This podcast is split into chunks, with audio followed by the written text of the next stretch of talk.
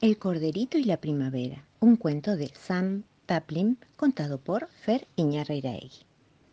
Una mañana, justo a la salida del sol, un corderito y su abuela oveja fueron a pasear por un prado nevado. ¡Ah, ya es primavera! comentó la abuela. ¿Qué es primavera? preguntó el corderito. Una cosa muy linda que hace que la nieve se derrita y se vaya, respondió la abuela. Pero si la nieve es divertida, dijo el pequeño. No te preocupes, respondió ella. La primavera es mejor. De pronto vieron una florcita que asomaba entre la nieve. ¿Esa es la primavera? quiso saber el corderito. Es muy chiquitita. Prefiero la nieve. Espera y vas a ver, dijo la abuela oveja. Después llegó un pajarito y empezó a cantar a lo lejos. ¿Eso es la primavera? preguntó el corderito. Se escucha muy poquito, dijo. Prefiero el ruido que hacen mis patas al pisar la nieve. Espera un poco, dijo la abuela. El sol siguió subiendo en el horizonte hasta que la mañana quedó tan luminosa y cálida que todos los animales salieron de sus madrigueras, de sus cuevas, de sus casas, de sus nidos y se pusieron a corretear por el prado. El corderito entusiasmado dijo, ¡Ah, ¡Qué divertido! ¿Puedo ir a correr con ellos, abuela? Claro que sí, respondió ella. ¿Sabes qué es esto? Esto es la primavera. ¿De verdad? dijo el corderito. Al final tal vez me guste, después de todo, ¿no? Vamos a correr. Y el corderito pasó toda la mañana corriendo y jugando con conejos, ovejas, ardillas y pajaritos, disfrutando de la nueva primavera. Un canario que ladra si está triste, que come cartulina en vez de alpiste, que se pasea en coche y toma sol de noche, estoy casi seguro que no existe. El cuento del bostezo, un cuento de Úrsula Wolfel contado por Fer Iñarreiraegui. Una vez, una nena sacó a pasear a su hermanita en el cochecito de bebé. La hermanita estaba cansada y bostezó. Entonces bostezó también la nena. La señora de la sombrerería las vio y enseguida le dieron ganas de bostezar. Y la gente que estaba en la parada, y el diariero, y el ciclista, todos bostezaron también. En ese momento pasó el tranvía y el guarda vio tantas bocas abiertas que empezó a bostezar y bostezar y no pudo seguir conduciendo. El hombre que manejaba el camión quiso saber por qué el tranvía estaba detenido durante tanto tiempo.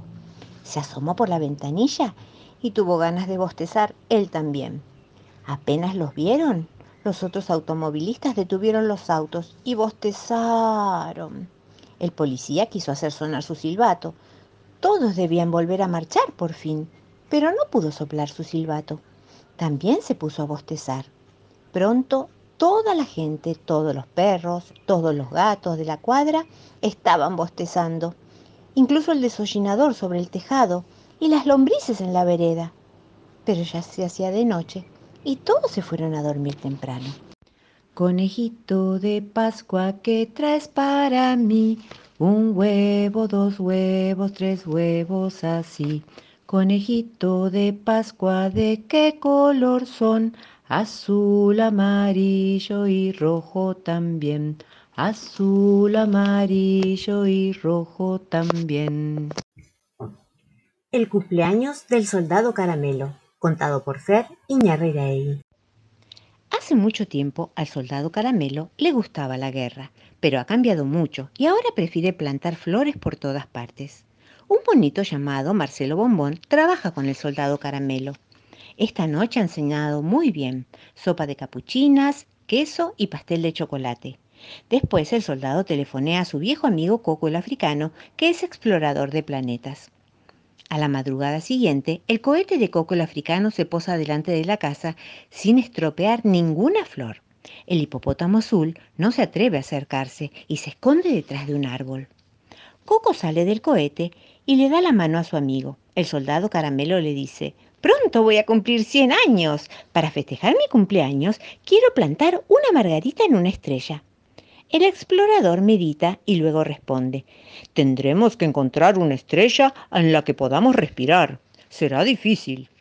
El soldado caramelo le anuncia a Marcelo Bombón, me voy de viaje con Coco. Te quedarás aquí para impedir que el hipopótamo azul mordisquee nuestras flores.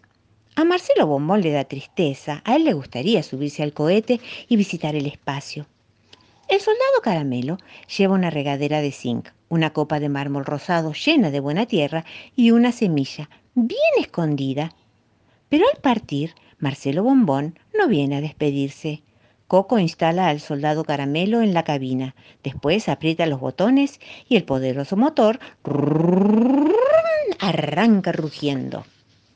El cohete sube muy rápido y a mucha altura. El soldado caramelo piensa, hoy espero que Marcelo Bombón encuentre la llave que escondí bajo la pala. Al mirar por el ojo de buey, el soldado caramelo reconoce un globo que se le había escapado en la playa cuando era chiquito. De pronto el soldado caramelo exclama, Miren, una estrella verde, y encima de ella hay un hombrecito extraño que parece hacernos señas. Entonces Coco dice, Parece que el hombrecito es pacífico, detengámonos. El cohete desciende, ahora está inmóvil. El hombrecito extraño los saluda. Buenos días, señores. Yo soy el robot Gran Sin Sin. Viajo de mundo en mundo haciendo dedo. ¿Podrían ustedes llevarme por ahí? Coco y el soldado caramelo responden juntos. Encantados. Pero antes tenemos que plantar una margarita en esta estrella. Gran Sin Sin invita a merendar a Coco y al soldado caramelo. Toca uno de sus tres microprocesadores que tiene en la panza y de inmediato una lluvia de golosinas cae desde su trompa. Mientras Gran Sin Sin recorre el cohete, el soldado caramelo prepara sus materiales, siembra la semilla de margarita en la tierra. Coco dice, reguémosla un poquito, pero la regadera está vacía. Entonces desde adentro sale una carcajada. Es Marcelo Bombón que se había escondido en la regadera. El soldado caramelo le dice enojado, podrías haberte asfixiado ahí adentro. Pero, eh, mira que sos. La margarita no brotará sin agua. La luna está triste. Por suerte, Coco tiene una gran idea. Tenemos que imitar a mi gente. Los africanos tocan música y bailan para hacer llover. La bella música de Coco vuela por la galaxia y Gran Sin Sin baila con todas sus fuerzas. Y entonces empiezan a caer gotitas de lluvia. Semanas después, un brotecito asoma la nariz. El soldado caramelo exclama, Este es el más alegre de mis cumpleaños. Y cuando una maravillosa margarita se abre, todos deciden volver a la Tierra. ¡Qué hermoso viaje para el gran Sin Sin! El soplido del reactor del cohete sacude a la flor. Sus pétalos, ping, ping, ping, se van desprendiendo y se vuelan uno a uno hacia planetas desconocidos. Coplas de Patriotas una poesía de María Elena Walsh, leída por Fer Iñarreiraegui. Yo no soy unitario ni federal, solo soy enemigo del que hace mal. Un gaucho lindo cantaba con su guitarra a caballo. Viva la patria y que viva el 25 de mayo. De aquel cerro verde baja la neblina. Que viva, que viva la patria argentina. En la puerta de mi casa tengo un letrero de plata que a todos está diciendo que siempre viva la patria. Manuel me dio una cinta, Belgrano me dio un cordón. Por Manuel yo doy la vida, por Belgrano el corazón. Allí viene San Martín con toditos sus soldados, sableando va el enemigo con el brazo levantado. Adiós, Jujuicito, adiós, te dejo y me voy llorando. La despedida es muy corta, la ausencia, quién sabe cuándo. Palomita, palomita, palomita de la puna, a Belgrano lo vencieron en la pampa de Ayohuma. Conejita aprende palabras, un cuento de Sam Taplin contado por Fer Iñárritu. La conejita y las palabras, un cuento de Sam Taplin contado por Fer Iñárritu. ¿Qué es esto? preguntó la conejita. Es una flor, contestó papá conejo. ¿Y esto? preguntó otra vez. Un pájaro, fue la respuesta. ¿Hay palabras para todo? dudó conejita. Su papá asintió. Para todo, todo, insistió Conejita, sin terminar de creerle. Pero hay muchísimas cosas. ¿Cómo puede ser? A ver, ¿qué es esto? Un caracol, repuso papá. La conejita estaba convencida de que encontraría algo que no tuviera nombre. ¿Y si hago esto? dijo Suspicaz, dando unos cuantos saltos. Eso se llama saltar. ¿Y esto otro? dijo dando vueltas. Eso se llama girar, sonrió el papá. La conejita se dio vuelta y vio a su hermanito jugando en el prado. Se alegró y fue corriendo a darle un beso y un abrazo. Después volvió y le dio un beso y un abrazo a su papá y sonrió contento. Creo que ya encontré algo que no tiene nombre, dijo por fin. Seguro que no hay ninguna palabra para decir cómo me siento ahora. Sí la hay, respondió papá conejo. Feliz. ¿Feliz? preguntó la conejita. Esa es una palabra muy linda.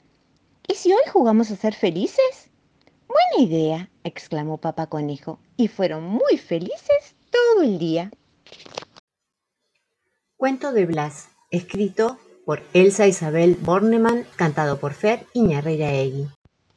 Este es el cuento de Blas, que camina para atrás, y de su esposa Teresa, que camina de cabeza, y de su esposa Teresa, que camina de cabeza, de sus hijos grandulones, que van sobre los talones, del pequeño Ferdinando que se desplaza girando, del pequeño Ferdinando que se desplaza girando, Solo en un cuento es de hallar familia tan singular.